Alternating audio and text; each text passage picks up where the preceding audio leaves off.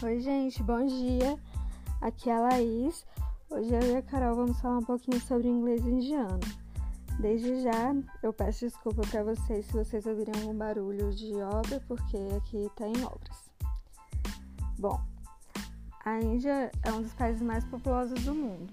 Lá são faladas dezenas de idiomas. 15 são os idiomas oficiais e o inglês é, não só é um deles, como é o principal. O inglês ele serve até mesmo como elo de ligação entre as, as, os dialetos, né? entre os próprios indianos, que falam outros dialetos e acabam falando inglês entre si. Mas aí vocês me perguntam, por que o inglês? Bom, como a maioria dos países que falam língua inglesa, a Índia também foi um país colonizado pela Inglaterra. A colonização britânica ocorreu entre o século XIX e o século XX, acabando no, no ano de 1947. Os indianos foram dominados pelos ingleses por bastante tempo, até pouco tempo atrás. Para vocês terem noção, meu pai nasceu no ano da independência da Índia. é difícil encontrar registros históricos da Índia feitos por indianos, porque a maior parte da história indiana foi escrita por, por estrangeiros. Até mesmo o nome Índia foi dado por estrangeiros, porque originalmente o país ia se chamar Bharat, quer dizer, deveria se chamar porque é assim que os indianos mencionam entre eles né, o nome do país. É, bom, os ingleses achavam que estavam levando moral e avanço econômico para os indianos. Fazendo um paralelo, foi exatamente o que os portugueses fizeram com o Brasil, né? Eles acharam que estavam levando moral, a moral e os bons costumes e um avanço da economia, mas na verdade estavam tirando a economia e levando para eles próprios, né? O, a Índia chegou até mesmo a lutar na Segunda Guerra Mundial pela Inglaterra.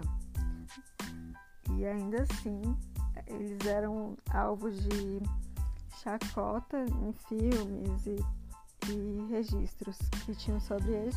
E isso acontece até mesmo hoje, né? Quando a gente vê um indiano em alguma série, em algum filme, ele é sempre o alívio cômico e o sotaque é sempre discriminado, né? Bom, embora eles também Embora também fale inglês, o inglês indiano possui suas próprias características, além do sotaque carregado de um R bem marcante, que é a marca registrada deles. Eles também possuem gramáticas, expressões e gírias próprias. Um exemplo do uso diferenciado do inglês indiano é o uso do ing, em, algum, em alguns verbos do present continuous, o que não ocorre no inglês europeu, no americano e em todos os outros. Por exemplo, quando, quando a gente quer falar assim, I know what you say, eles dizem I'm knowing what you say. Algumas letras também possuem um som diferente, como por exemplo a letra W, que, provavelmente, que invariavelmente possui o som de V. Então, por exemplo, a palavra week vai ter o som de Vic, a palavra wife vai ter o som de wife. Enfim, a Carol vai falar um pouquinho mais sobre os aspectos únicos que caracterizam o inglês indiano.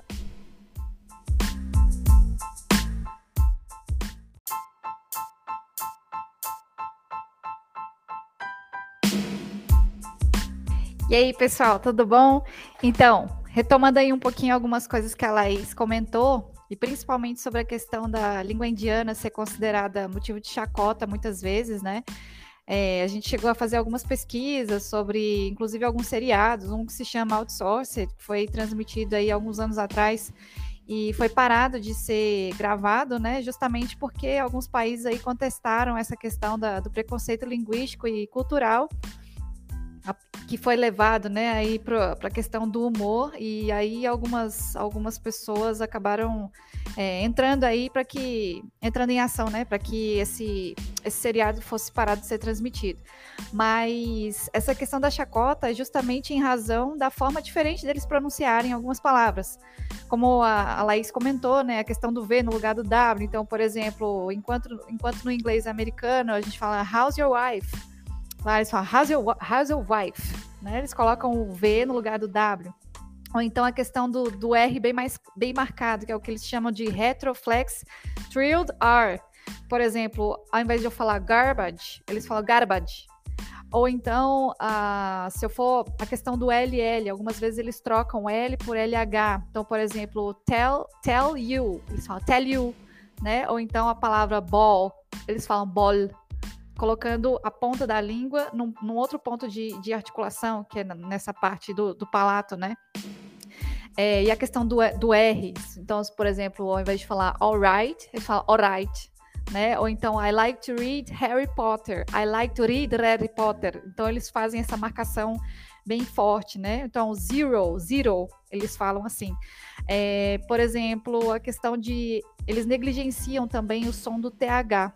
Então, por exemplo, ao invés de falar thanks, colocando ali o T entre os, os dentes da frente, eles falam thanks, marcam bem o, o T, né? E negligenciam, tiram aí o som do TH. Então, mother, fala mother, é, marcam bem o T. É, ou para father, ou então, voltando à questão do R, ao invés de falar tree, fala tree.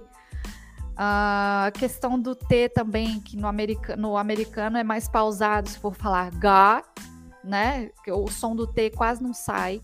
É, eles falam got, got, got, marcam bem essa, essa pronúncia. E é isso, pessoal. A gente achou bastante interessante falar dessa língua porque tem uma riqueza cultural muito grande, né? E foi influenciado bastante aí pelo, pelos ingleses, né? Em função da colonização. E é isso. Espero que vocês tenham gostado. Valeu, até a próxima.